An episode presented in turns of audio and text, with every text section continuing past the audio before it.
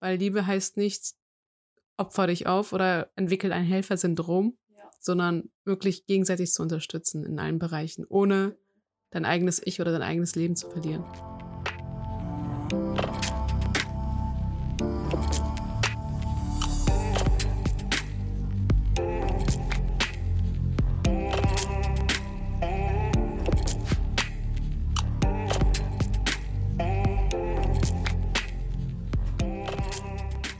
Hallo und herzlich willkommen zu unserem Podcast mit Inessa und Berivan. Schön, dass du wieder eingeschaltet hast. Wir werden heute über ein bestimmtes Thema reden. Wir erzählen mal gleich, warum wir dazu gekommen sind. Und zwar waren wir am Wochenende unterwegs. Ja.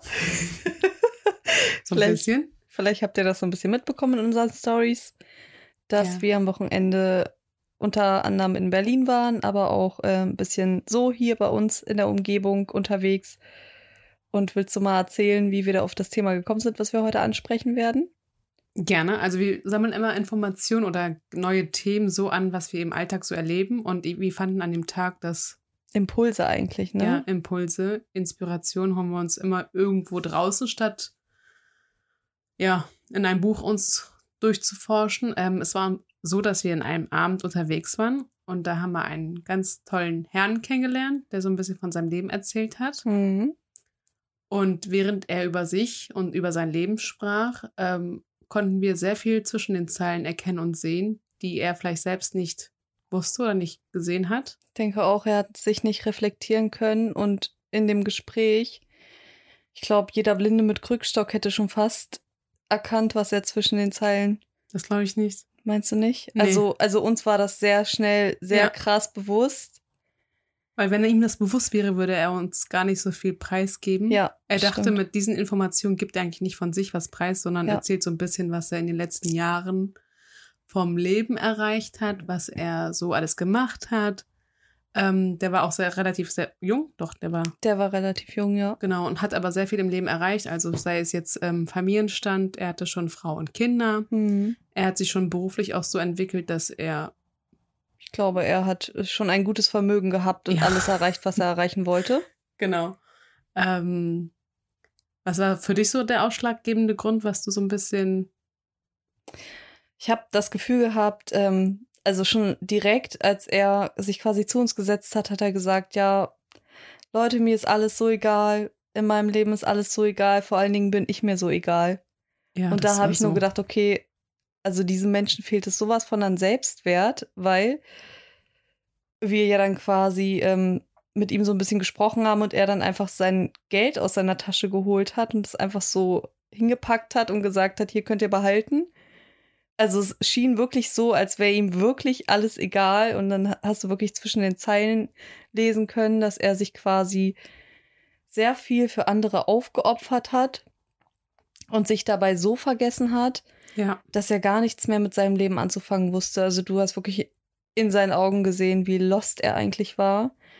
Und das hat uns so ein bisschen dazu bewegt, diese Folge heute zu machen und ein bisschen was darüber zu erzählen, wie, über, wie es überhaupt zustande kommt, dass Menschen sich so stark aufopfern, was da überhaupt hintersteht, womit das zusammenhängt, aber auch auf, auf welcher Basis das meistens beruht, wie sich das äußert, beziehungsweise ähm, wie man auch ähm, herausfinden kann, dass man selbst vielleicht so ein Mensch ist, der wirklich, wie nennt man das, aufopfernd sein? Helfersyndrom hat. Genau, wenn man das Helfersyndrom hat. Und ähm, da wollten wir heute ein bisschen drüber sprechen. Und wir wollten euch aber auch ein bisschen mit auf den Weg geben, wenn auch ihr oder andere in eurem Umfeld quasi da betroffen sind von. Und ich denke, viele Menschen haben das, sehr, sehr viele, und denen ist es gar nicht bewusst, wie man damit auch umzugehen hat oder wie man selber bei sich auch wirklich diese Grenze ziehen kann und sagen kann, okay, ich weiß, ich habe es und ich weiß, es tut mir nicht gut und ich weiß aber auch, wie ich das Problem löse und wie ich auch Nein sage. Und wir geben euch heute so ein paar Tipps an die Hand. Wie kann ich Nein sagen, wenn ich wirklich ein Ja-Sager bin und es mir wirklich nicht gut tut, weil ich auch Grenzen für mich selber überschreite? Und ähm, genau, und das ist so der rote Faden erstmal.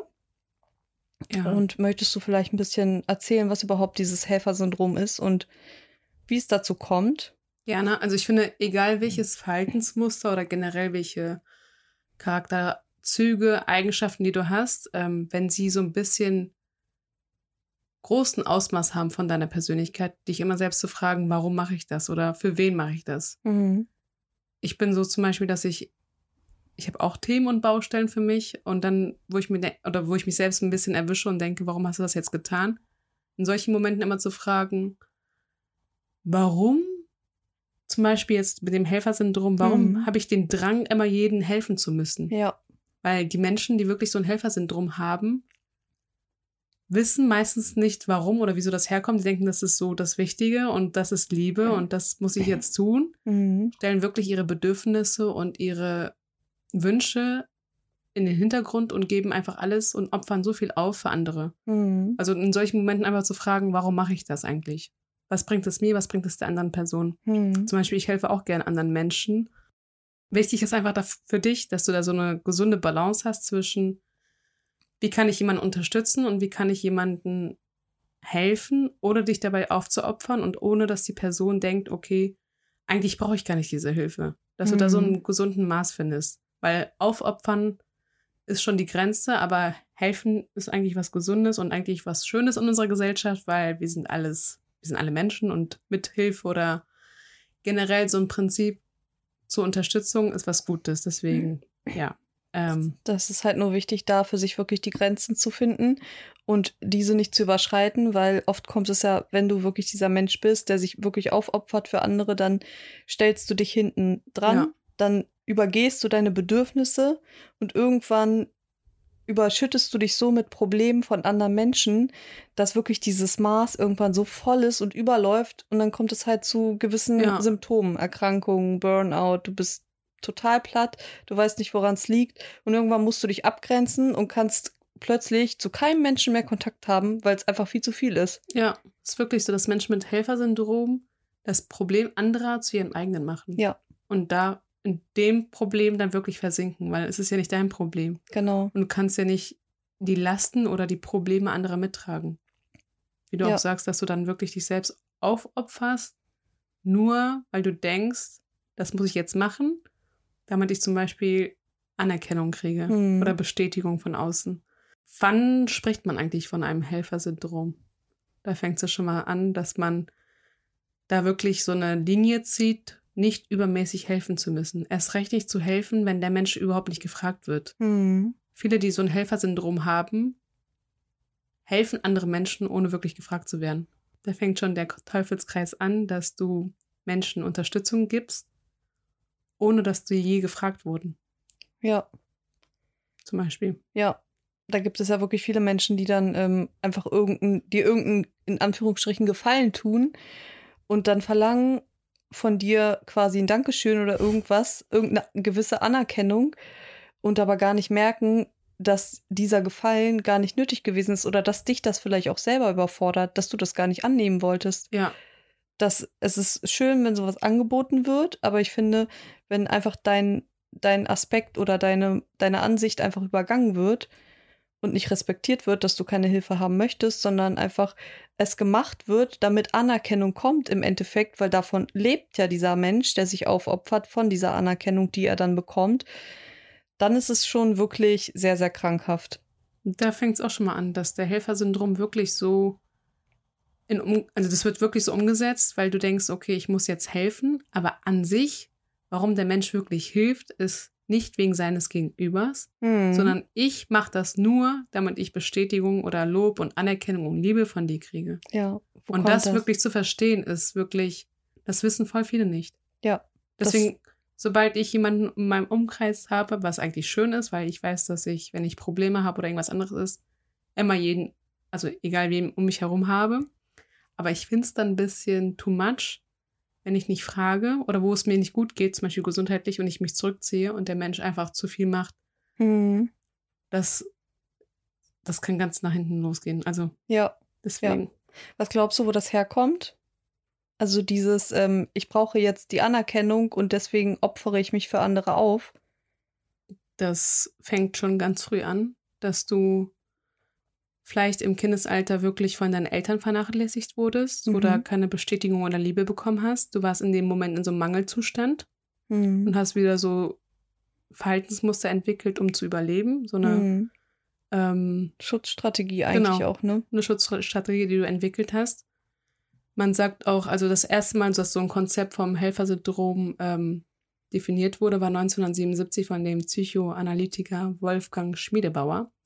Er hat nämlich beschrieben, dass Menschen oder Kinder generell, ähm, wenn sie ein Hilf Helfersyndrom entwickeln, ganz früh in der Kindheit nicht Liebe bekommen haben, keine Anerkennung bekommen haben, dass sie keine Unterstützung hatten, zum Beispiel wenn du Hausaufgaben nicht machen konntest, dass du immer wieder versucht hast, irgendwie das für dich allein zu machen. Das sind so Mhm.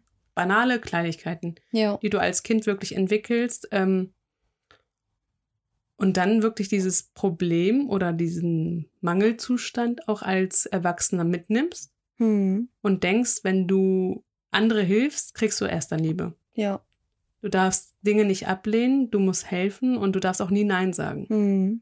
Das ist wirklich so, dass du frühkindlich das schon anfängst und denkst, okay, das ist Liebe, das ist Anerkennung, das muss ich so und so machen, damit ich wirklich die Bestätigung von außen kriege. Mhm. Und meistens haben diese Menschen leider auch immer einen, ähm, Selbstwertmangel. genau, dass sie einen Selbstwertmangel haben. Ja. Dass wieder wirklich innerlich etwas fehlt und du versuchst, dieses, diese Lücke wieder nach oder von außen zu kompensieren. Ja, genau. Also sehe ich genauso. Ähm, Habe ich mich auch so ein bisschen reingelesen und ähm, fand es eigentlich krass, dass das wirklich so was sehr frühkindliches schon ist, dass das wirklich so eine Schutzstrategie ist. Und was ich noch krasser finde, ist, man hat ja immer das Gefühl, diese Menschen tun dir etwas Gutes, weil sie einfach diese Hilfsbereitschaft haben und wirklich etwas Gutes für dich wollen. Und ich fand es halt so krass, dann zu lesen und herauszufinden, dass es gar nicht so ist, dass sie dir was Gutes tun wollen, sondern dass es im Umkehrschluss wirklich so ist, dass sie etwas Gutes für sich tun. Und zwar haben sie diese Anerkennung am Ende. Ja. Und ähm, deswegen fordern diese Menschen auch ein Dankeschön oder ein Lob und sagen dir auch ganz genau, wie viel Aufwand sie betrieben haben für einige Dinge. Ja. Und das ist halt so verrückt, ne, weil das einfach so komplett konträr ist. Also sie helfen dir, aber eigentlich wollen sie selber was haben. Ja, das ist leider so. Und Ja. dann verstehen sie aber auch nicht, weil zum Beispiel du bist jemand, der das reflektieren kann oder ich hatte das zum Beispiel in meiner, Vergangenheit auch mal Mhm. erlebt.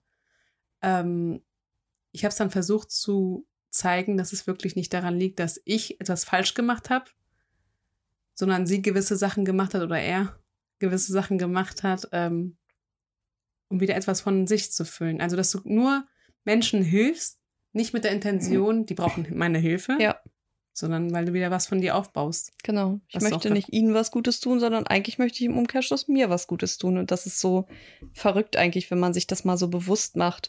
Und im Eigentlichen tun sie sich damit ja keinen Gefallen, weil sie geben so viel Energie und ziehen so viele Probleme von anderen Menschen auf sich, Ja. anstatt sich wirklich einmal mit sich selber zu beschäftigen und dieses, diesen Glaubenssatz einfach aufzulösen, den sie ja in sich tragen. Ich bin nicht gut genug, ich bin vielleicht nichts wert, wenn ich nichts für andere tue. Also es gibt da ganz viele unterschiedliche Glaubenssätze, die damit einspielen.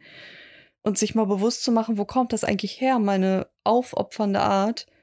Und Ja. ähm, da mal zu gucken, bin ich denn eigentlich wirklich jemand, der sich für andere so krass aufopfert und selbstlos einfach ist im kompletten Charakter? Und ähm, tut mir das gut am Ende? Also verliere ich dadurch Energie oder bekomme ich dadurch Energie? Und so halt herauszufinden, ob man wirklich auch in dieser Rolle steckt eventuell und sich auch mal zurückzunehmen, Nein zu sagen zu gewissen Dingen und sich das mal bewusst zu machen und an sich selber auch zu arbeiten und diese Lücke einfach zu schließen und diesen Glaubenssatz auch zu verändern vor allen Ja. Dingen. Also ich finde es auch wichtig, wenn man dann wirklich Menschen hilft, sich zu fragen, ist es sinnvoll, dass ich helfe? Oder Menschen mit einem Helfersyndrom drängen halt ganz oft auch ihre Hilfe an oder auf, Mhm. ohne dass sie je gefragt wurden. Und das ist so ein Teufelskreis, finde ich auch.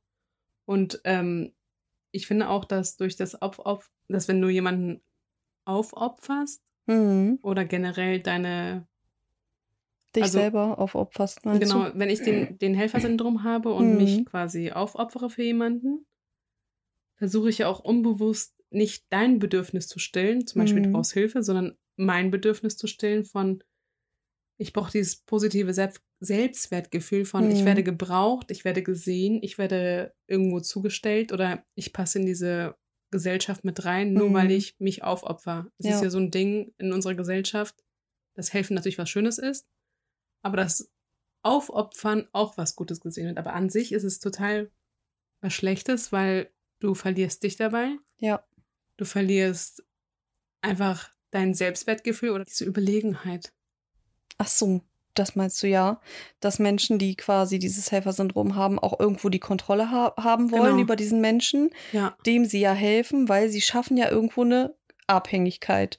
Das heißt, wenn ich viel für dich tue, bist du in der Abhängigkeit zu mir, weil du ja meine Hilfe brauchst. genau. Es gibt ja immer einen helfenden und einen hilfsbedürftigen Menschen und die ziehen sich quasi wie magnetisch an. Das ist immer so. Ja. Also das ist wirklich, das ist wieder so das Gesetz der Anziehung. Das ist tatsächlich so.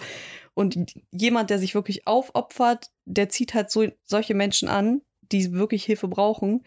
Und dann hat er aber auch das Gefühl, okay, ich habe jetzt die Kontrolle über dich, weil du brauchst meine Hilfe. Das heißt, du verlässt mich so schnell nicht und du verletzt mich so schnell nicht. Ja, und zeitgleich hast du nochmal dieses Moralische, was du auffüllst. Ich helfe ja. Ja, genau. Also Was ja wiederum positiv ist, weil so jemand wird in der Gesellschaft als Everybody's Darling gesehen. Richtig. Jeder liebt Menschen, die nett sind, die freundlich sind, die viel helfen, die viel unterstützen. und bloß nicht egoistisch sein. Genau. Bloß nicht an sich selbst Genau. denken. Und Selbstwert wird auch oft verwechselt mit Egoismus. Ja. Das ist halt so auch ein Riesenproblem bei uns in der Gesellschaft. Warum hat auch so jemand, der sich wirklich aufopfert und der viel für andere Menschen tut, auch wenn er sich verändert oder wenn er versucht, sich zu verändern oder Nein zu sagen, Ja, auch mal schnell verunsichert wird, indem andere sagen, du bist doch aber sonst anders, was ist mit dir passiert, du hast dich verändert. Und dann denkt dieser Mensch sich, ja, scheiße, stimmt, ich habe mich verändert, ich muss mich wieder aufopfern für die anderen Menschen. Deswegen fällt es diesen Menschen umso schwerer, weil es wird für selbstverständlich gesehen, wenn du jemanden vor dir hast, der immer geholfen hat, der immer für alle anderen da gewesen ist, der sich jederzeit aufgeopfert hat und komplett selbstlos gehandelt hat, ja. und dann plötzlich von einem auf den nächsten Tag sagt, nein, ich nehme mich jetzt zurück für mich selber, dann wird es komplett als egoistisch angesehen und sehr, sehr schnell verwechselt mit diesem Egoismus, obwohl es eigentlich Selbstwert ist. Du ziehst dich für dich zurück. Du entscheidest dich ja nicht gegen andere, sondern du entscheidest dich für dich, für deine Bedürfnisse, ja. was wiederum positiv ist. Du kannst niemandem helfen, wenn du selber in nicht aufgefüllt bist. Weil desto klarer du bist, desto mehr du in deiner Mitte bist, desto mehr du bei dir bist, desto mehr kannst du auch geben. Also wahrhaftig, wirklich authentisch geben, ohne dass du da irgendwie das Gefühl hast, du musst jetzt etwas tun. Ich hatte gerade wieder so einen Gedanken in meinem Kopf, Sprich ihn aus. wie ich das differenziere. Zum Beispiel, ich persönlich bin so, ähm, ich bin gern Unterstützer, ich bin gern jemand, der jemandem hilft. Sobald ich sehe, dass diese Person nicht nur meine Unterstützung möchte, sondern dass ich diese, das Problem zu meinem Problem auch mache, Mhm. kann ich zum Beispiel nicht helfen. Und das wird dann ganz oft auch als Egoismus betitelt. Mhm. Das habe ich ganz oft. Ähm, also ich bin lieber der Unterstützer für dich, aber nicht derjenige, der wirklich mich sich selbst aufopfert, Ja. um unbewusst so ein Selbstwertgefühl von dir zu kriegen. Mhm. Viele machen das ja so, dass sie dann, ähm, wenn ich merke, dass der Mensch nicht nur meine Hilfe will oder meine Unterstützung, sondern wirklich, dass ich sie oder ihn zu meinem Mittelpunkt mache. Mhm. Dass Krieg du Ab- quasi wie so ein Therapeut, aber auch Partner in einem bist und so komplett für diesen Menschen da bist und dich aufopferst. Ja, und das ist meistens so die Falle auch von den Narzissten. Ja, das ist exakt richtig. Weil dann weißt du, äh, die wissen auch meistens, wie sie mit dir reden können. Ja, Und wenn du das nicht verstehst oder nicht siehst, dann gehst du in diesen Teufelskreis mit rein. Aber das ich, passiert automatisch, ja, weil Ja. du auch so anfangs Mitgefühl bekommst, später leidest du mit, weil du ja in dieser Beziehung bist und dann passiert das automatisch, weil sie geben die Verantwortung für ihr eigenes Leben ab. ja, wirklich wie so eine emotionale Abhängigkeit schaffst du, Ja. indem Menschen zeigen, sie brauchen Hilfe, aber dann diese Hilfe zu wirklich so Co-Abhängigkeit und Abhängigkeit machen. Mhm. Ja, Da, und das differenzierst du quasi zu aufopfernd sein. ja, also wenn ich merke, dass ich, dass du nicht nur meine Hilfe willst, sondern wirklich, dass ich emotional irgendwie auch abhängig von dir werde, Mhm. kriege ich so einen Abtörner. Ja, ja. absolut. Okay, da muss man aber auch sehr reflektiert sein, um das erstmal herauszufinden. Ja, das war ne? jetzt eine Diskussion zwischen uns. Okay. Aber ich, wie du doch sagst, also viele Menschen wissen einfach nicht, dass sie so ein Helfersyndrom haben. Ja. Und die wissen auch nicht, warum sie das brauchen, warum sie das machen, warum sie das sagen. Ich glaube, die allermeisten wissen es gar nicht. Nee. Also die allermeisten haben gar keinen Plan, erstmal, dass sie ein Helfersyndrom haben. Und zweitens wissen, wissen sie auch nicht, woher das kommt, die allermeisten. Ja. Also ist halt auch schwierig herauszufinden, wenn du dich mit dem Thema nie beschäftigst, ne?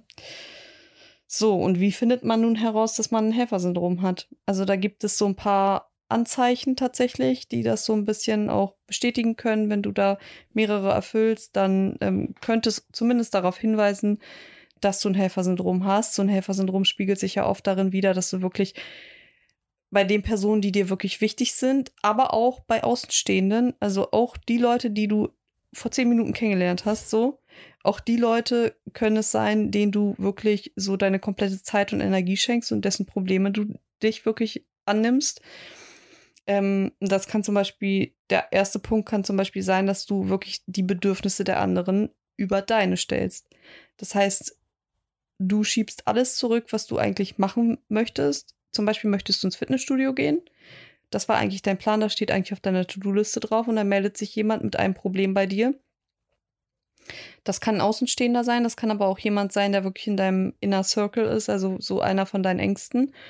Und du sagst diesen Termin definitiv für jeden ab, weil du möchtest jetzt sofort für diese Person da sein, weil du das Gefühl hast, ich muss jetzt für diesen Menschen da sein. Und ähm, vergiss dabei komplett dich selbst. Also das kann so ein Punkt sein, der definitiv dann auch darauf zutreffen kann, dass du dann wirklich vielleicht das Helfersyndrom hast.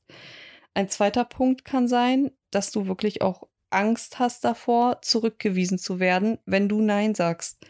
Also, dass es dir wichtig ist, was andere von dir halten, dass du tatsächlich darüber nachdenkst, ähm, bevor du Ja oder Nein sagst und dass deine Antwort darauf abzielt, was die anderen quasi am Ende von dir denken könnten. Ja. Und dass du dich dadurch komplett beeinflussen lässt und dir deswegen deine Antwort, also dein, das, das Nein so schwer fällt, weil du denkst, dass ähm, derjenige, der jetzt vor dir steht und diesen Gefallen von dir möchte, dass der dich danach nicht mehr mag. Ja. Das ist aber auch so ein Punkt, wo, wenn du wirklich zu dieser Gruppe gehörst von Menschen, die nicht Nein sagen können, dass du wirklich ein geringes Selbstwertgefühl hast, dass du wirklich ganz viel von außen füllen musst. Mhm. Weil wenn du Nein sagst, bist du wieder schlecht, bist du wieder nicht gut. Und da sagst du zum Beispiel auch, dass du ähm, immer wieder versuchst, dich aufzuopfern für andere, nur damit du bloß nicht ausgegrenzt wirst. Ja.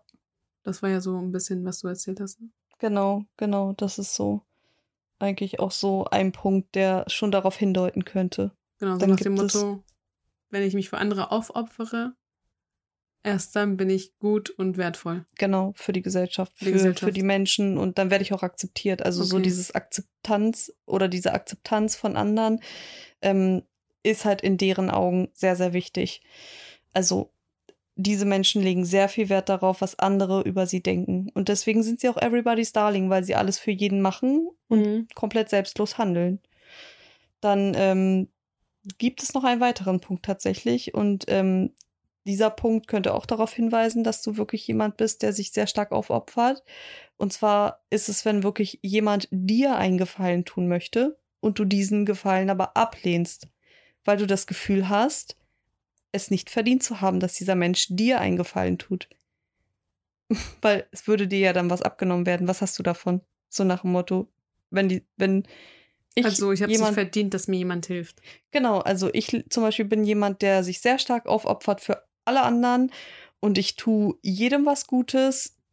Meine Bedürfnisse werden komplett hinten angestellt und dann bietet mir jemand an, zum Beispiel mir im Haushalt zu helfen oder ähm, keine Ahnung, meinen Einkauf zu tragen oder sowas und ich kann das nicht annehmen. So, nein, das ist zu viel und ich möchte es nicht annehmen, weil ich fühle mich schlecht dabei ist auch immer ein Zeichen dafür, dass du quasi einen sehr, sehr geringen Selbstwert hast, weil du bist es dir selbst nicht wert, dass jemand anders dir hilft, obwohl du dich ständig opferst und sehr viel gibst.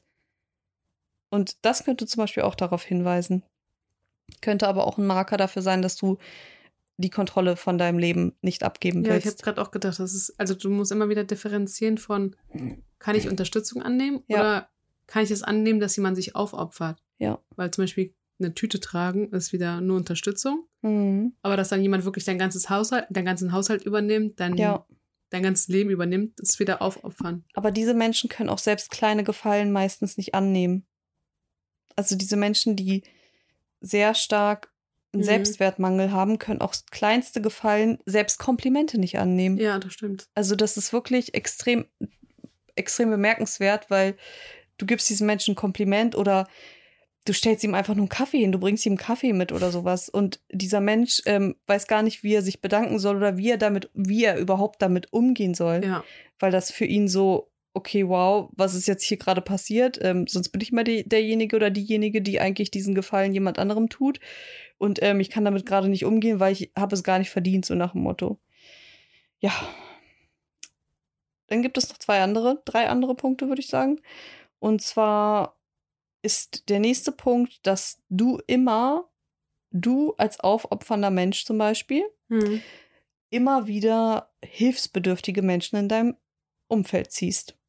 Also du bist auch quasi baust. wie ein Magnet und ähm, diese Menschen fühlen sich von dir angezogen, aber du genauso von diesen Menschen, weil du das Gefühl hast, du musst jeden retten. Du kannst gar keinen retten, du kannst nur dich selber retten. Aber es ist tatsächlich so, dass diese Menschen sich so magisch voneinander angezogen fühlen und dass es immer irgendwie wie so ein Yin und Yang irgendwie zusammenpasst. Ja. Und eigentlich passt es überhaupt nicht zusammen, weil der eine macht sich abhängig, der andere ist irgendwie co-abhängig von dem. Und ähm, beide tun sich nicht gut. Der eine gibt die Verantwortung für sein Leben ab, der andere zieht die Probleme von ihm an und am Ende sind beide leer und haben irgendwie sich gegenseitig nichts Gutes getan und sich selber nichts Gutes getan. Ähm, aber in dem Moment fühlt es sich für beide gerade richtig an. Der eine kann helfen und denkt sich, ähm, ich bekomme die Anerkennung und der andere denkt, ach, ich bekomme ja die Unterstützung und deswegen passt es oft perfekt zusammen und deswegen fühlen sich diese Menschen voneinander angezogen. Ja. Das ist auch immer noch mal so ein Zeichen, wenn du das Gefühl hast, ich habe sehr, sehr viele Menschen in meinem Leben, die immer wieder meine Hilfe brauchen, könnte es sein, dass du wirklich ein Mensch bist, der sich sehr stark für andere aufopfert. Und dann solltest du vielleicht dir einmal darüber Gedanken machen, ob es tatsächlich so ist und wenn ja, was du dagegen tun Ich kannst. finde, das Verhalten sieht man ganz oft in Beziehungen, wo dann der Mensch wirklich alles für die Liebe tut, Hm. emotional auch abhängig wird und dann funktioniert die Beziehung nicht.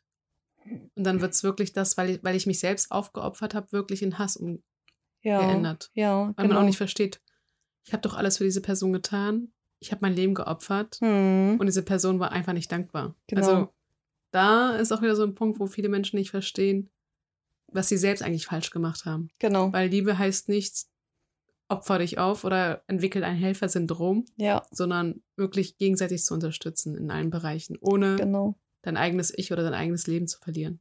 Ja. Der nächste Punkt. Ganz genau so. Der nächste Punkt ist, ähm, dass andere in deinem Umkreis deine Hilfe als selbstverständlich ansehen, was ich vorhin schon so ein bisschen angedeutet habe. Mhm. Du veränderst dich plötzlich, weil du vielleicht merkst, so, ähm, ich möchte das ändern, ich möchte nicht mehr so viel helfen, weil ich kann das aktuell nicht. Ich gehe da auch über meine Grenze. Und dann ähm, sehen die anderen Menschen dich plötzlich mit anderen Augen und denken sich so, okay, der hat sich jetzt krass verändert, so, weil der hilft nicht mehr. Der war doch sonst immer so ein zuvorkommender, netter Mensch und ähm, war immer für alle da. Was ist plötzlich mit ihm passiert? Und dann wirst du dadurch verunsichert, weil der eigentliche Grund ist, dass wirklich andere Menschen deine Hilfe einfach als selbstverständlich ansehen und daran ist, bist eigentlich dann auch du selbst schuld, weil Ja. du ja immer für jeden da bist und immer Ja sagst. Und wenn es kein Nein gibt, kein Kontrast und du immer und immer wieder einfach alles machst, überall dabei bist, bei jedem Umzug hilfst, für jeden die Brötchen schmierst oder keine Ahnung, tausend Dinge erledigst und für jedes Problem immer verfügbar bist, jedes Mal, wenn dir jemand schreibt, schreibst du sofort zurück, dann braucht man sich gar nicht wundern, warum andere das als selbstverständlich ansehen und dann plötzlich überrascht sind, wenn du was anderes machst, so. Ja. Und das ist es halt, das ist halt auch ein Punkt, der darauf hindeuten könnte, dass ähm, du halt wirklich jemand bist, der sich sehr, sehr stark aufopfert. Oder es muss nicht du sein, es kann auch jemand in deinem Umkreis sein, also wer auch immer, aber ich finde, man merkt das immer so stark, wenn eine Person viel tut, sehen das andere wirklich als selbstverständlich irgendwann an. ja, und der letzte Punkt ist, ähm, dass diese Personen meistens nicht Nein sagen können. Das ist ja wieder, also das ist ja jetzt quasi nochmal eine Wiederholung. Ähm, diese Personen können wirklich zu gar nichts Nein sagen. Also sie haben das Bedürfnis, immer jedes Problem irgendwie lösen zu wollen, jeden retten zu wollen. Und ähm, ja, und da einfach als Tipp wirklich auch mal sich abzugrenzen und mal zu hinterfragen, übergehe ich hier gerade meine eigenen Bedürfnisse? Also stelle ich die gerade hinten an für andere Leute? Möchte ich das eigentlich gerade wirklich oder möchte ich vielleicht was anderes machen? Tut mir das gerade gut oder saugt mir das gerade Energie, wenn ich jetzt noch mehr gebe, als ich eigentlich geben kann vielleicht? Ja. Und ist mein Fass vielleicht schon leer? Ich finde auch, also das immer so ein bisschen zu reflektieren. Dass diese Punkte mit dem Helfersyndrom auch widerspiegeln von, wo ist mein Selbstwert, Mhm. wie steht mein Selbstwert und wo sind meine Grenzen.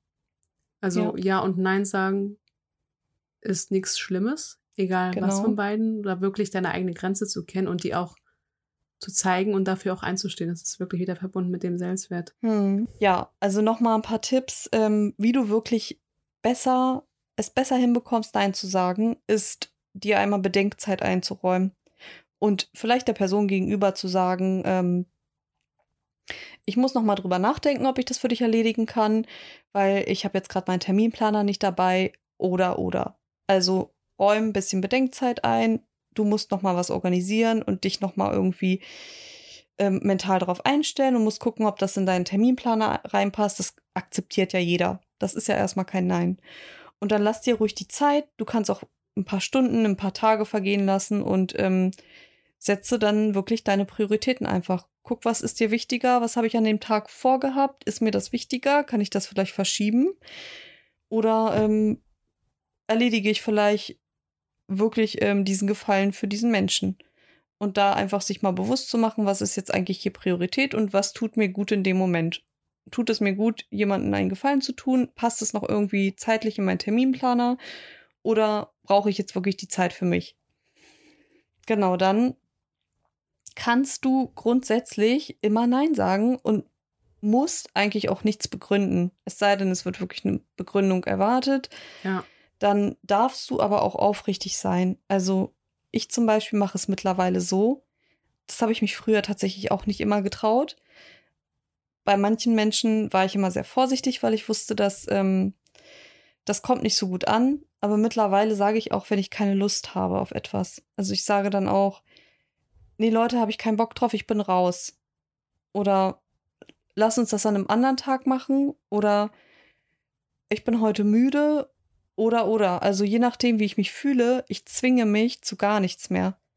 Ich gehe völlig nach meinem Gefühl und wenn ich weiß, meine Woche ist voll und ich weiß, ich muss oder ich habe geplant, mich noch mit dem und dem und dem zu treffen, dann sage ich auch gewisse Termine ab. Es ist natürlich blöd, wenn du kurzfristig absagst, aber es ist immer noch besser, kurzfristig abzusagen, anstatt sich zu irgendwas hinzuquälen, was dir vielleicht noch mehr Energie saugt, was dir noch mehr Zeit raubt und was dir vielleicht am Ende gar nicht gut tut, ist es doch besser abzusagen, dieses Treffen und sich die Zeit für sich selber zu nehmen und erstmal wieder in seine Mitte zu kommen oder das Bedürfnis zu stillen, was du gerade hast. Ja. Und ähm, genau da kannst du halt wirklich aufrichtig sein, weil normalerweise, wenn du aufrichtige Freunde hast, die dich so nehmen, wie du bist, und das sollten Freunde, finde ich, dann sollten sie auch jeden deiner Gründe akzeptieren. Und auch wenn du keinen Bock hast, dann kannst du sagen, ich habe keinen Bock. Das ist völlig legitim. Aber ich finde auch zum Beispiel, wenn du das äußerst und sagst, ich habe heute keine Lust darauf, Mhm. In der Regel nimmt man es auch an. Aber jemand, der das nicht annimmt, ist auch meistens jemand, der wirklich diesen Helfersyndrom hat. Weil du kommst ja nicht mit uns zusammen zum Treffen.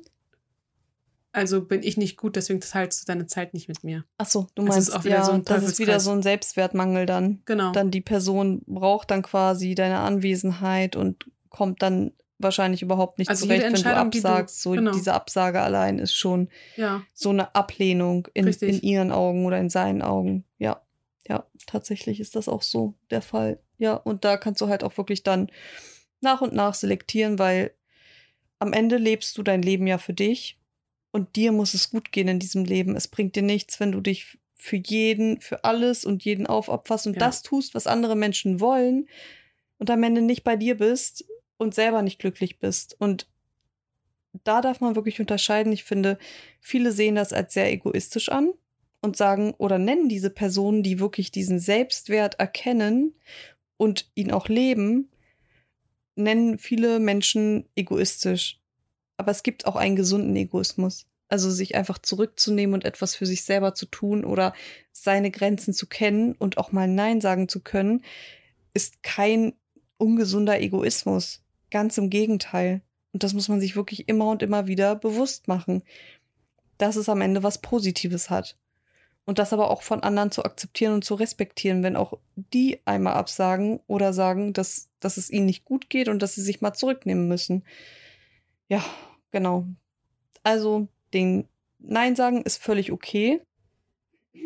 Vor allen Dingen ist es wichtig, wenn du Nein gesagt hast und deine Freunde, Familie, wer auch immer, versucht nochmal nachzuhaken und dich zu überreden, dass du dabei bleibst. hm. Also, dass du dich nicht verunsichern lässt und dass du wirklich einfach bei deiner Aussage bleibst. Genau, erinnere dich immer daran, dass es nicht unhöflich ist, Nein zu sagen. Es ist völlig legitim. Jeder Mensch sollte in seinem Leben einfach auch mal Nein sagen, weil kein Mensch muss ein Ja-Sager sein. So, das ist halt ungesund. ist halt ungesund, ne? Und ähm, wichtig ist es halt wirklich, diesen Selbstrespekt vor sich, also diesen Respekt vor sich selber halt auch zu haben, ne?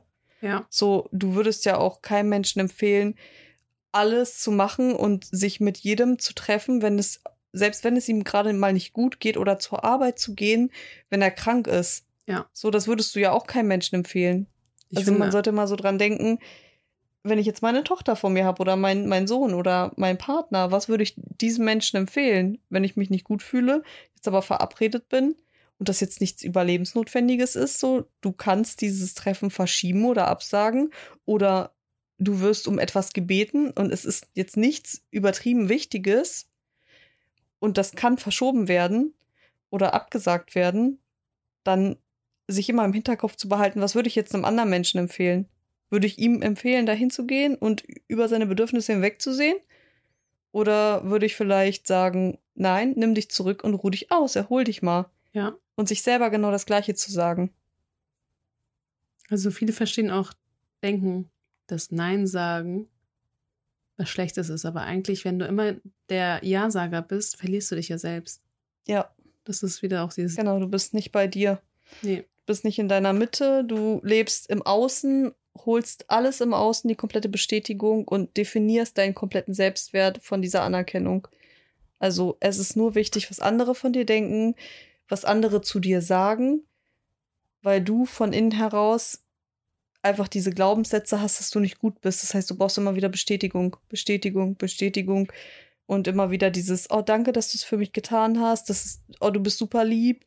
Und irgendwie wirst du dadurch ja gesehen und hebst dich irgendwie ein bisschen hervor auf ein Podest, wo du dich vielleicht gleichstellst mit anderen Menschen, die auch alle in diese Gesellschaft passen. ja.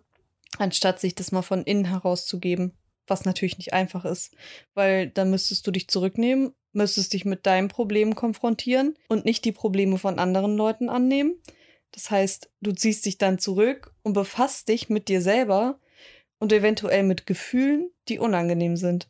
Und das ist halt, das ist halt leider nicht immer ganz so einfach. Für viele sind diese unangenehmen Gefühle, die hochkommen, etwas, was man am liebsten einfach nur verdrängen möchte, womit man sich gar nicht beschäftigen möchte. Aber dabei ist es total wichtig, darauf zu achten, wo kommt vielleicht gerade diese Wut her, wo kommt dieser Ärger her, wenn jemand zum Beispiel nicht Danke sagt, wenn ich etwas für ihn tue.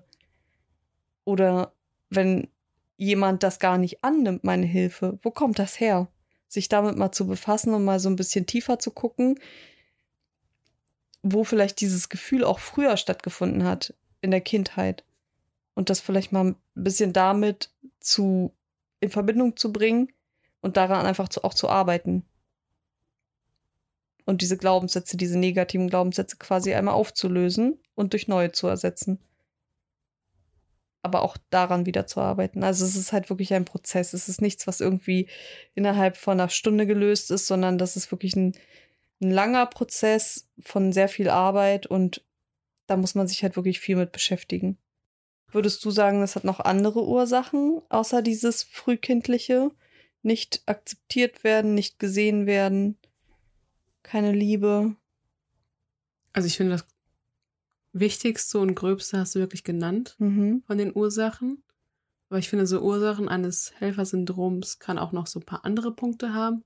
Das erste, was du gesagt hast, ist wirklich, dass du deine eigene Ablenkung vor deinen eigenen negativen Gefühlen hast oder diesem Schmerz, den du unterbewusst bei dir hast.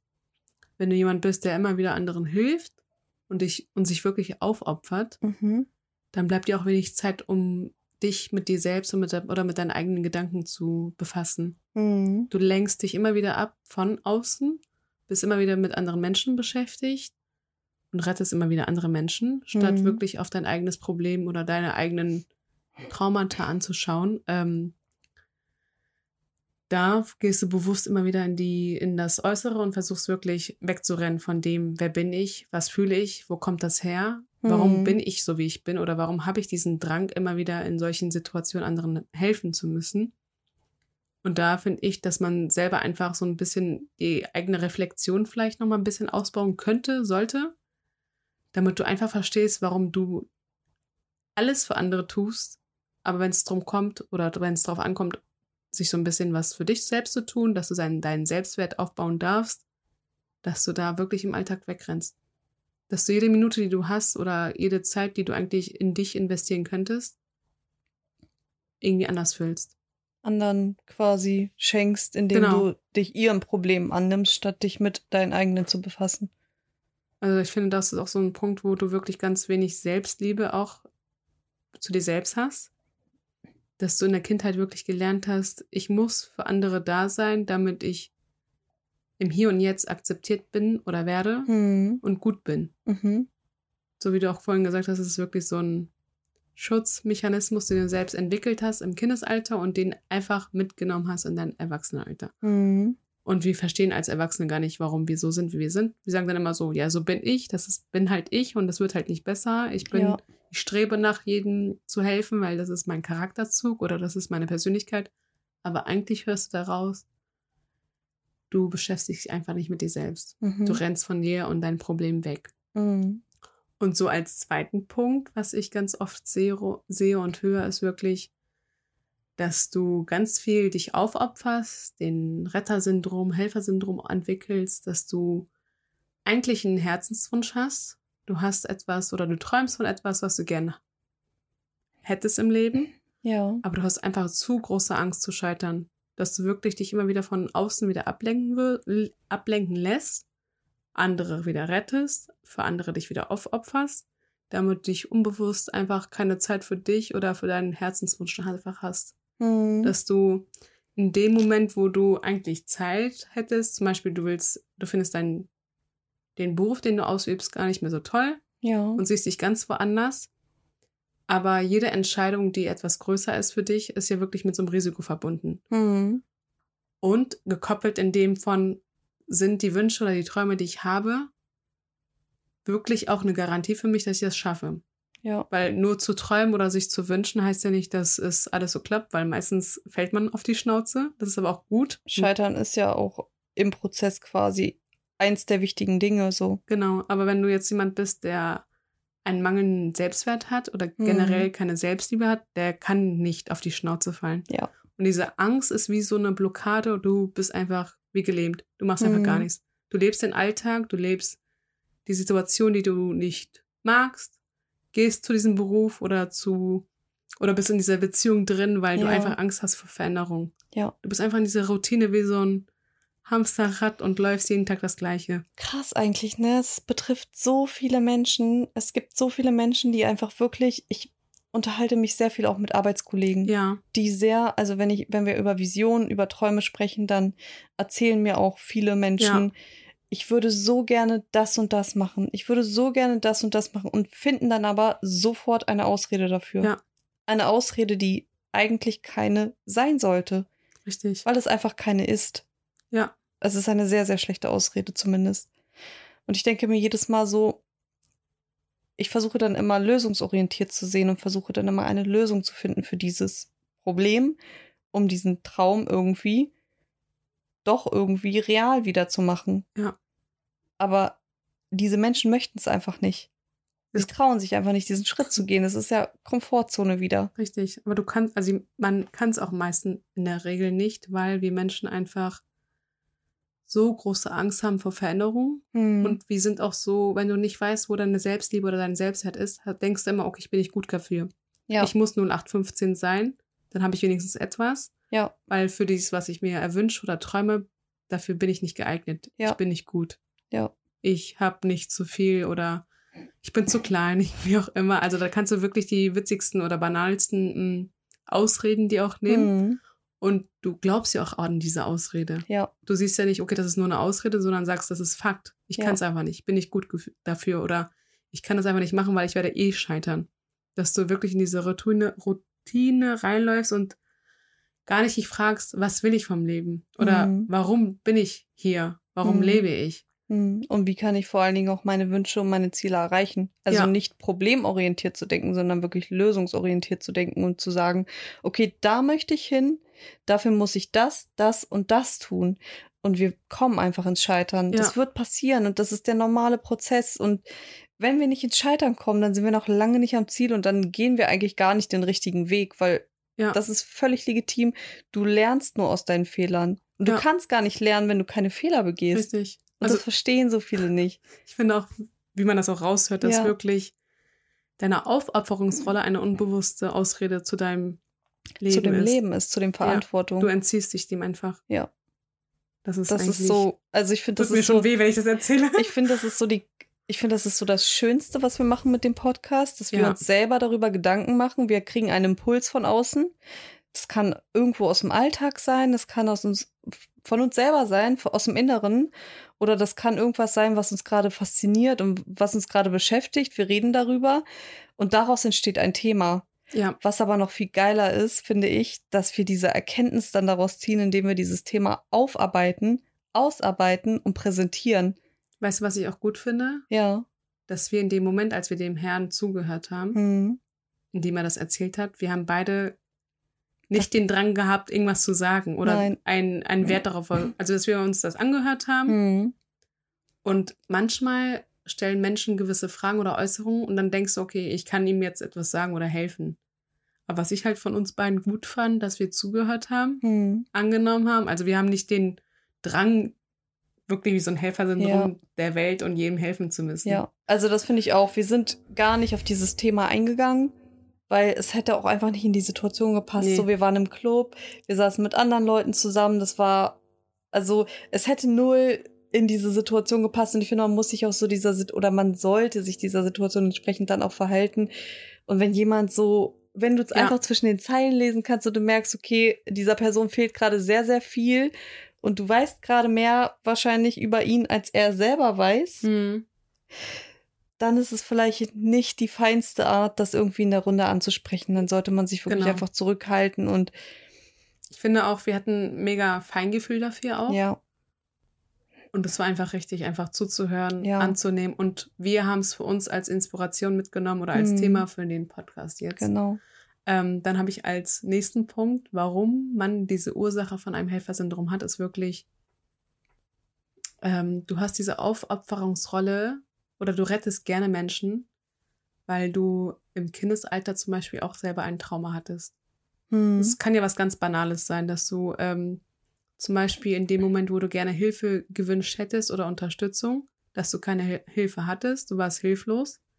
Deine Psyche versucht einfach dieses Trauma wirklich wieder von außen, also zum Auszugleich, also diese Rolle, die du früher hattest, auszugleichen, weil du warst ja einsam, allein, dir hat Mhm. niemand geholfen. Also, was machst du im Erwachsenenalter?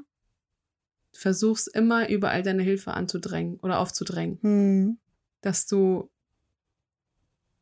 Aber es ist ja das Gleiche, was du zu Anfang eigentlich auch gesagt hattest. So, mir hilft keiner bei meinen Hausaufgaben, hattest du, glaube ich, das Beispiel genannt. Und, das erste ähm, war wirklich dieses, ähm, ich lenke mich ab von mir selbst. Ah, okay. Und das dritte ist wirklich, ich mache das nur, weil ich niemanden hatte. Hm. Das Okay. sind zwei unterschiedliche Sachen. Ich mache das quasi so wie, ich wurde so erzogen und so möchte ich auf gar keinen Fall meine Kinder erziehen, deswegen mache ich komplett das Gegenteil. Genau. So meinst du das? du kompensierst diesen Schmerz, den du damals Okay. irgendwie erlebt hast. Okay, du willst, du denkst, dass andere sich genauso fühlen, wenn du genauso Richtig. handelst. Richtig, Und deswegen machst du es komplett anders und schwenkst aber so in die andere Extreme, dass du genau. quasi anderen wieder deine Hilfe aufdrängst. Genau. Dass du wirklich keine Hilfe hattest, keine Oh, Unterstützung okay. hattest. Du warst einfach ganz allein und deswegen versuchst du dann in dem Erwachsenenalter wirklich jedem überall, egal ob du gefragt wurdest oder nicht, wirklich zu helfen. Hm. Weil du, du siehst ja die Welt nur so, wie du die selber Mhm. kennst. Ja. Dann tust du halt Dinge, die vielleicht so ein Übermaß an Unterstützung und Helfen ist, einfach zu viel machst. Das ist so der dritte Punkt. Und eigentlich ist auch wieder so ein Punkt, wo du, wenn du merkst, dass du ein Mensch bist, der viel für andere tut, weil er das nicht hatte, Hm. wirklich so ein Anteil von dir widerspricht, dass du eigentlich wieder unbehandelte Themen hast. Also du hast ein Trauma erlebt, gehabt, hast es wieder nicht verarbeitet und versuchst es irgendwie im Alt Erwachsenenalter zu komprimieren. Hm. Also grob gesagt kann man wirklich sagen, das sind so Schutzstrategien, die du im Kindesalter durch bestimmte Verhaltensmuster von deinen Eltern, Erziehungsmuster, wie auch immer, Ja. mitgenommen hast. Und diese Schutzstrategien, die bewahrst du dir in deinem Alter quasi, um nicht nochmal das Gleiche zu erleben. Richtig. Also wie so ein, als wärst du Mutter Teresa, du musst jedem Genau. helfen und die ganze, Ja. ganze Welt retten. Ja. Aber es geht nicht, weil Hm. nur weil du das gewisse etwas erlebt hast oder das Trauma erlebt Mhm. hast, heißt es nicht, dass jeder andere diese Unterstützung will. Und meistens ist es halt das, was aufgedrängt wird. So, jetzt zum letzten Punkt. Warum Rettersyndrom oder Helfersyndrom entwickelt wird, ist wirklich, wie du auch in dem Punkt mal erwähnt hast, mit dem, Hm. ich tue das nur, damit ich Anerkennung und Liebe von außen kriege, dass du deinen Selbstwert einfach damit steigern möchtest oder Hm. Dinge nur dafür tust, damit Menschen dir zeigen, dass sie dich schätzen, dich bewundern, dass dein Selbstwert durch dein Ego gefüllt wird und deswegen machst du das nur. Also ich tue das nur, damit mein, Damit ich mich quasi darüber definiere, meinen Wert. genau, Ich definiere meinen Wert von dem Außen, was sie mir alle sagen. Also Ja. mir ist die Meinung von allen wichtig, weil das ist das, was mein Wert ist. Genau, dass du wirklich diese Anerkennung wieder von außen wieder füllst und jeder muss dir einmal Danke sagen, wie toll du bist, danke, dass du Mhm. dich immer um mich kümmerst. Du versuchst wirklich jeden aufzuopfern. Du versuchst dich für jeden aufzuopfern. Genau, du versuchst dich für Mhm. jeden aufzuopfern. Und das ist eigentlich auch wieder so ein Zeichen von, eigentlich bin ich nicht gut genug, eigentlich verdiene ich keine Liebe, ich bin nicht liebenswert. Mhm. Und du denkst einfach, wenn du alles für andere tust, dass du einfach so mehr Bedeutung in Mhm. deinem Leben und für dich auch kriegst. Weil du kriegst es ja wieder gespiegelt von außen. Ja, ja. Wollen wir noch mal kurz zusammenfassen, was man so. Also, wenn jetzt hier eine Person dabei ist, die wirklich merkt, okay, es könnte tatsächlich sein, dass ich dieses Helfersyndrom habe. Ja, Was würdest du sagen, wie kommt man erstmal zu einer Lösung? Was sind Lösungen, um das quasi wegzubekommen? also Oder wie kommt man zu sich selber mehr, wie bekommt man mehr Klarheit oder wie kommt man mehr in seine Mitte? Also ich finde, egal was für ein Punkt es ist, wir spüren ja unterbewusst, dass ein Triggerpunkt da ist Mhm. oder du total ausrastest, weil jemand mal nicht Dankeschön gesagt hast, Mhm. dass du da wirklich re- selbstreflektierend bist. Mhm. Ich finde auch, egal welchen oder wie du jemandem hilfst, versuch einfach, also Unterstützung ist gesund für beide Seiten Mhm. und dieses Retten ist wirklich ungesund für be- beide Seiten, weil Ja. du, die Person entwickelt ja auch einen, so ein Ausmaß von, ich kann mein Leben gar nicht allein führen, Ja, ich bin abhängig von dir und wenn du mir nicht hilfst, bin ich lost. ja. Dass du da wirklich das beides nochmal so einen gesunden Maß für dich hast. Also ich finde, gesunden Ausmaß, andere zu unterstützen, ist wirklich, hilf anderen nie mehr als dir selbst. Das so als Tipp quasi, ja. Genau, so als Tipp für dich, ähm, hilf allen anderen nie mehr, als du dir selbst helfen würdest, weil Mhm. ich finde, dieser Helfersyndrom ist wirklich so, dass du sehr viel aufopferst und dabei komplett dich und dein Leben vergisst. Ja. Ähm, Ich finde es auch noch so wichtig zu sagen, plan dir selber wirklich Zeit für dich ein.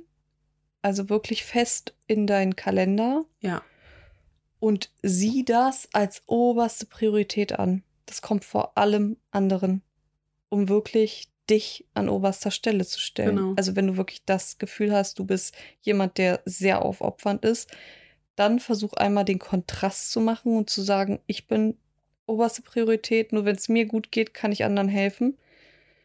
Und dann wirklich das auch einzuhalten. Also dir die Zeit wirklich für dich zu nehmen. Und aber auch in der Zeit das zu machen, was dir Spaß macht und nichts anderes. Und, dann auch ähm, mal wirklich zu reflektieren, wenn man sich mit gewissen Leuten getroffen hat.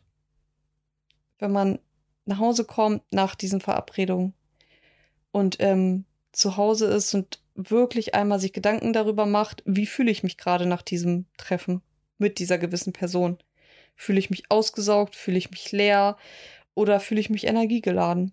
Und ähm, das Ganze für sich nochmal alles zu revaluieren und vielleicht auch wirklich Treffen mit gewissen Personen auch einzuschränken oder gewisse Personen aus seinem Leben zu streichen, wenn man merkt, okay, meine Hilfe wird hier gerade an dieser Stelle als selbstverständlich angesehen, meine Meinung wird nicht akzeptiert, meine Meinung wird nicht respektiert und Ja. eigentlich darf ich meine Meinung nicht äußern, weil sonst bin ich nicht everybody's darling. Und wenn und diese Menschen haben blöderweise auch solche Menschen im Umfeld, die auch alles von ihnen erwarten. ja, Du reichst ihnen den kleinen Finger, sie nehmen den ganzen Arm. Und sich da mal bewusst zu machen, welche Menschen in deinem Umfeld sind genau diese Menschen. Und diese Menschen so nach und nach irgendwie aus dem Leben zu streichen. genau. Also ich finde auch immer wieder, sich offen und ehrlich zu fragen, von welcher offenen Wunde lenkt mich gerade das oder mein Helfersyndrom ab. Mhm. Was mache ich hier, damit ich mich von außen wieder stille, als mein Inneres anzugucken? Mhm. Wo und wann wäre ich selbst gern gerettet worden? Also, dass Ja. du dich fragst, wo kommt das eigentlich her, dass ich so bin, wie ich bin? Ja. Oder wie kann ich mein, also, dass du wirklich Schritt für Schritt dich auch selbst reflektierst Ja. und dann auch, was du auch vorhin gesagt hast, dass man sich Zeit nimmt und sich fragt, okay, dann und dann kam es oder dann und dann habe ich das entwickelt. Mhm. Und Momente, wo ich so einen Triggerpunkt habe, wo ich mich, wo ich eigentlich Unterstützung bräuchte, dass man das wieder aufarbeitet als, okay, du hast jetzt nicht Danke gesagt, du bist doof, du Mhm. schätzt mich gar nicht und etc., dass du nicht in diese Schiene gehst, sondern wo kommt das her, dass ich gerade so reagiere? Also, Ja. dass du da nochmal dich hinterfragst, frag dich immer selbst, ähm, wenn dir jemand anderes hilft, sind dann auch deine Wunden weg. Dass du durch die Hilfe nicht denkst, okay, ich werde verstanden oder ich werde gesehen, sondern deine Wunden haben nochmal ein Thema für sich. Also frag dich immer selbst, können dir andere helfen und deine Wunden reparieren? Ah, okay. Das kann ja jemand, niemand von außen. mhm. Das kannst nur du. Ja. Und dass du da wirklich deine Wunden siehst, verstehst und auch immer wieder an denen arbeitest. Mhm. Genau. Und das bedeutet auch, sich komplett zurückzunehmen. Ja, Also wirklich diese Ursache zu finden, wo kommt jetzt das her, dass ich das Gefühl habe, ich werde nicht gesehen und das könnt ihr am besten herausfinden, wenn diese Situation kommt, aufkommt, du sagst Nein zu etwas, weil du dir die Zeit für dich nehmen möchtest und es kommt dieses schlechte Gewissen. Das Ja. ist ganz oft bei diesen Menschen. ist ein Zeichen dafür. Hatte ich auch. Es kommt das schlechte Gewissen, mach dir genau in dem Moment bewusst, welches Gefühl ist das gerade, was hochkommt. Ist das gerade Wut? Ist das gerade Traurigkeit? Ärgerst du dich gerade über irgendwas?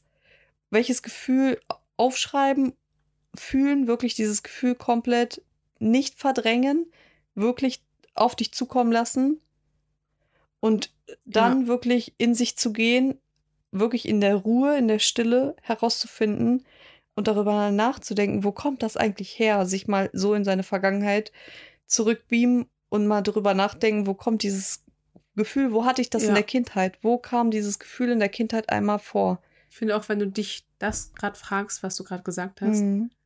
Wenn jeder selbst reflektierend wäre, gäbe es einfach weniger Diskussionen Ja. oder Probleme. Ja, Weil durch Selbstreflexion verstehst du die Situation und löst dieses Problem anders, als irgendwie deine Hilfe aufzudrängen. es würde gar nicht so viele Menschen geben, die so viel Hilfe im Außen suchen würden. Ja. Wenn sich viele viel mehr Menschen mit sich selber auseinandersetzen würden, würden sie auch alles, jede Lösung im Inneren finden. Ja. Sie würden jedes Problem, jedes Trauma auch selber irgendwie auflösen können. Nur so geht das auch. Ja. Du findest alles nur in dir selbst, Ja. nicht außen. Du brauchst natürlich von außen immer so einen gewissen Impuls. Das glaube ich schon, dass es gewisse blinde Flecken gibt an jedem Menschen. Und ähm, dass du gewisse Dinge wirklich nur durch Impulse. Manchmal reicht wirklich, ich finde dieses Beispiel von Tobias Beck so richtig gut. Ich weiß nicht, hast du das auch mal gehört? Dass, er war ja Flugbegleiter. Hm. Tobias Beck ist ja so ein Speaker. Er war aber Flugbegleiter und irgendwie hat irgendein Satz im Flugzeug, ich glaube in der First Class hat er bedient. Er Ja. ist ein einziges Mal in die First Class gekommen als Mitarbeiter, durfte da aushelfen an dem Tag. Und an diesem Tag hat ein Mensch in der First Class sitzend zu ihm gesagt, du gehörst hier nicht her. Das war dieser Impuls, den er bekommen hat, um mal in sein Inneres zu schauen, um sich darüber mal Gedanken zu machen, was möchte ich eigentlich im Leben erreichen. Dieser eine Satz hat sein komplettes Leben verändert. Ja. Und das ist oft reicht nur ein einziger Impuls. Aber ein Impuls, der wirklich dein Ich, deine Seele trifft. Genau. Weil du kriegst ja ganz viele Impulse von außen. Genau. Aber zu dem Zeitpunkt war es der richtige Moment, die Ja. richtige Seele, die gegenüber dir stand und die richtige Frage. Und es Und- kam auch bei ihm an. Genau. Und das spürst du.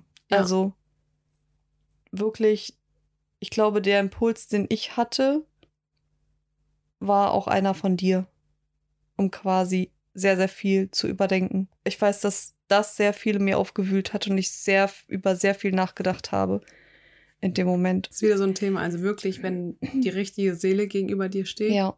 die richtige Frage zum richtigen Zeitpunkt Mhm. und du auch offen dafür bist, um das re Genau. zu reflektieren.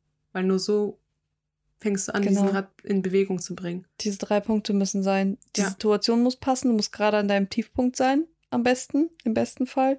Es muss die richtige Person zu dir sagen. Der Schmerz muss groß sein. Der, genau, der Schmerz muss groß sein.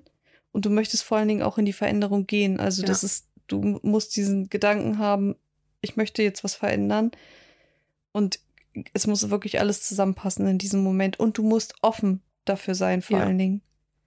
Ich finde aber auch so, wenn man das Ganze nochmal so reflektiert, ist es wirklich Arbeit an dir selbst, an deinem Selbstwert Hm. und an der Beziehung zu dir selbst. Ja. Nur so schaffst du es, Dinge nicht mehr zu tun, die dir selber schaden. Hm. Da wirklich Grenzen zu kennen, da dieses Warum bin ich so zu verstehen. ja. Ja, ich denke, das Ja. ist jetzt ein schönes Abschlusswort. Genau. Und zu diesem Abschlusswort möchte ich nochmal ein Abschlusswort hinzufügen. Und zwar, du hattest ja vorhin gesagt, dass du es gut fandest, dass wir zu diesem Herrn in diesem Club an dem Tag nichts gesagt haben. Ja. Und wir haben ja gerade gesagt, dass es quasi Impulse gibt, die Menschen dazu führen, ihr Leben zu verändern. Und was ich an diesem Tag bemerkt habe, ist, dass erstens die Situation nicht gepasst hat. Warum von uns quasi auch nichts kam. Es hätte von uns ja auch ein Impuls kommen können, weil es vielleicht auch in die Situation gepasst hätte. Nur es war halt eben, die Location hat nicht gepasst. Der Mensch war nicht offen dafür und das ist ein Bauchgefühl, was wir beide haben. Also wir spüren, ist der Mensch dafür offen oder ist er nicht dafür offen. Ja. Was ich aber glaube, ist, dass der Schmerz groß genug war. Aber weil nicht diese drei Situationen oder diese drei Aspekte aufeinander getroffen sind, Situation, offen sein und Schmerz ist groß genug, habe ich zumindest das Gefühl gehabt, an dem Tag nichts sagen zu müssen. Das auch. Und ich finde aber auch, ich habe gespürt, weil Feingefühl einfach da ist, Mhm. Dass diese Person auch nicht bereit ist, Genau, etwas zu verändern. genau, das Also meinte er ich ja. findet Mit, sein Leben nicht so geil ja, oder an Punkt, wo er denkt, ich bin das, was ich habe oder ich habe vergessen, was er gesagt hat mit mir ist alles scheißegal. mir ist alles egal, ich bin mir sogar egal, ich bin mir Ja. so egal. also, weiß ich auch Weil nicht. wenn du dir selbst egal bist, da kann ich genau, ganz viele Impulse geben, das Ja. wird nichts bringen. Deswegen Genau. haben wir wahrscheinlich beide auch nichts mehr gesagt. Ja. Bauchgefühl. Genau, und deswegen, ja, deswegen kommen wir jetzt zum Ende. Das war wirklich jetzt das Abschlusswort und ich glaube, wir haben heute sehr, sehr viel Themen, auch Themenbereiche gerade auch gemischt. Ja. Ähm, Aber ich glaube, dadurch wird es nochmal deutlicher. Also dadurch werden viele Dinge nochmal deutlicher, wenn man wirklich versucht, auch zu seiner Mitte zu kommen und versucht auch herauszufinden, wo kommt dieses Ganze her und wieso ist das vielleicht so und gewisse Dinge kann man miteinander verknüpfen. Und ähm, ich denke, dass dieses Ausschweifen manchmal vielleicht auch was Gutes hat. Also das sind ja auch nur Impulse, die wir quasi beide haben, wo wir denken, okay, wir Ja. müssten jetzt vielleicht noch mal was in diese Richtung sagen und wir müssten vielleicht noch mal was in die Richtung sagen. Und manch einer hört sich diese Folge an und ist vielleicht überhaupt nicht offen dafür und denkt sich, fühle ich gerade null das Thema, Ja. aber ich bin mir zu 100% sicher, dass es den ein oder anderen Zuhörer geben wird, der sagt, krass, da sind jetzt voll viele Erkenntnisse dabei gewesen. Ja. Oder das war genau dieser Impuls, den ich gebraucht habe, um irgendwas zu verändern. ja, richtig. Und Ich es gibt beide, beide Seiten. letztendlich ist es auch so ein Gespräch zwischen zwei besten Freundinnen, Ja. die ganz viel für sich aufarbeiten und mitnehmen Mhm. und das einfach mit euch auch teilen. Ja. Also wir lassen unsere Gedanken so auch mit dem Podcast raus, Ja. verarbeiten auch hin und wieder selbst gewisse Baustellen. Mhm. Und ich finde, egal was wir tun, dieses Selbstreflektieren ist einfach das A und O. Genau. Und das wollen wir euch halt einfach mitgeben. Und dieses, wie reflektieren wir uns selber oder wie ziehen wir überhaupt Erkenntnisse aus gewissen Dingen? Was für Impulse kriegen wir vielleicht auch? Woran arbeiten wir? Wie kommen überhaupt diese Podcast-Folgen zustande? Ja. Weil keine Podcast-Folge ist Wochen vorher geplant. Nee, Jede Podcast-Folge ist so spontan und diese Folge haben wir heute geplant. Das Thema haben wir vor ein paar Tagen besprochen, an dem Tag, an dem wir diesen Typen kennengelernt haben quasi. Ja, Ähm, die Podcast-Folge haben wir heute komplett ausgearbeitet und diese ganzen Erkenntnisse für uns mitgenommen und wir versuchen das immer so komplett authentisch wie möglich für euch rüberzubringen. Und genau aus dem Grund haben wir auch kein Skript, ja, null. Also wir machen uns natürlich Notizen, wenn wir etwas ausarbeiten. Wir lesen aber nichts ab, richtig. was vielleicht auch viele denken. Und deswegen ist es manchmal, deswegen geben wir vorher diesen kleinen roten Faden. Würden wir ein etwas aufschreiben, hätten wir nicht uns immer wieder in irgendwas anderes verfangen oder verlaufen. ja, wir genau, schweifen ja so genau. immer wieder aus. Wir schweifen auch gewisse Dinge Weißt du, was kommen wir ja noch dazu. genau, wir schweifen gerne ab. ähm, zu dem Thema, zu dem Herrn nochmal. Ja, Ich weiß nicht warum, er hat dir diese Geldbündel in die Hand gedrückt. ja, Und etwas habe ich auch behalten. genau. Ich habe dieses Geld woanders hingepackt, dass ich das nicht ausgebe. Wieso? Das ist wieder so ein. Ich habe manchmal so, ein, so eine Eigenschaft an mir.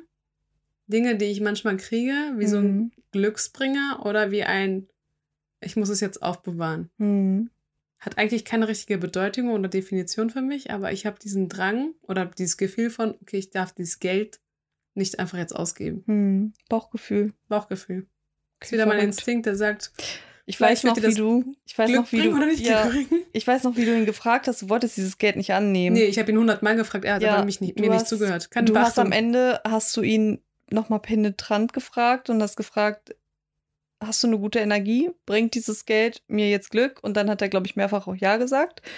Und nur Süß. deswegen hast du es, ja, und nur deswegen hast du es angenommen, weil du eigentlich dieses Geld nicht mit einer Bad Energy annehmen wolltest, so nach dem Motto, Erstens das und Ich bin Geld von. Fremden Ja. erst recht nicht, Ja. aber es war so, er hat ja auch gewisse Erkenntnisse mir auch gegeben. ja. Er hat mir auch was gegeben, aber ich fand so dieses Geld annehmen so, oh nee, ne? Also ich fand diese, ich fand diese, also ich fand diese Begegnung total kurios, weil ich habe noch nie so krass ein so krass offenes Buch gelesen, bei dem der Titel unbekannt ist und Ich find, derjenige, der Autor nicht weiß, was er geschrieben hat. ja, und du so- hast aber auch an seiner Stimmlage ganz Ja. viel rausgehört. Das ist so, es ist so eigentlich so traurig gewesen. Ja.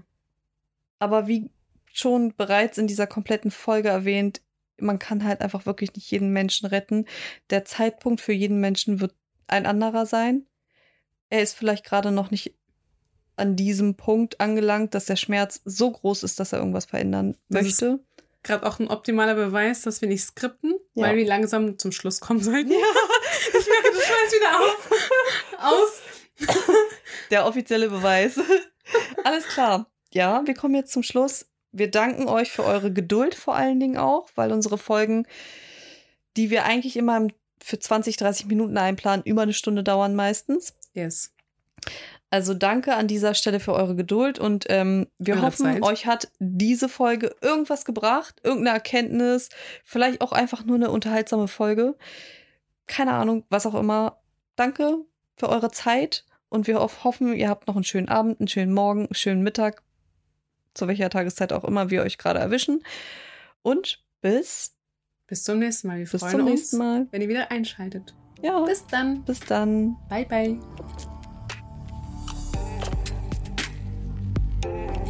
Das war der Queen's Mind, der Podcast mit Beri und Inessa.